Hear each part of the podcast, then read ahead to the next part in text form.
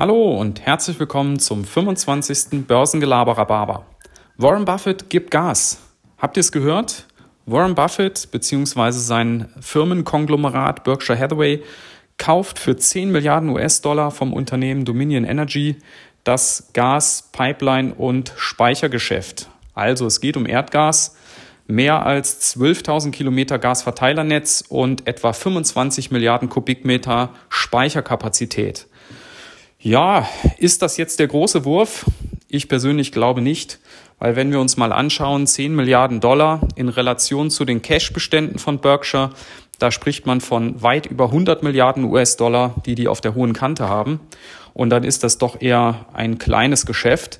Und ja, es ist, es ist ein stabiles Geschäft, aber sicher nicht die große Zukunft und der große Renner.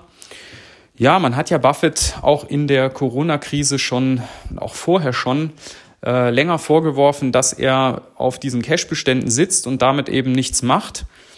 Er ist ja bekannt dafür, dass er gerne große Deals einfädelt, zum Beispiel damals diese Fusion von Heinz und äh, Kraft äh, zu Kraft Heinz, einem der größten Lebensmittelhersteller der Welt.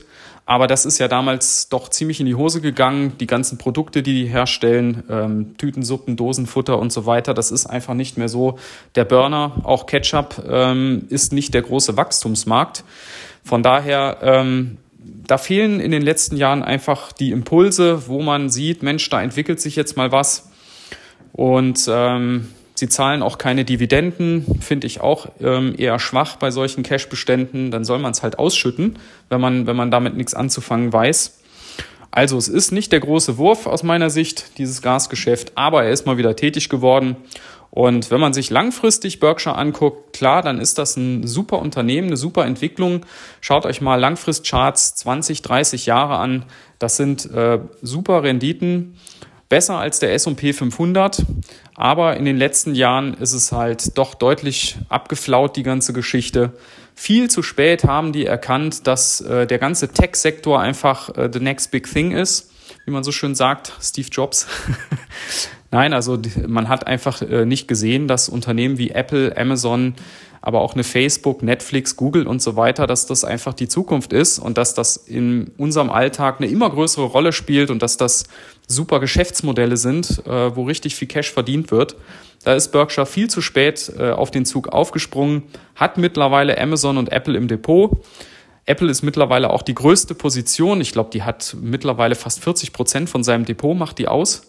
Da wird er nicht böse drum sein, die hat sich super entwickelt. Aber wie gesagt, viel zu spät. Erst vor, vor zwei, drei Jahren, glaube ich, ist er da eingestiegen.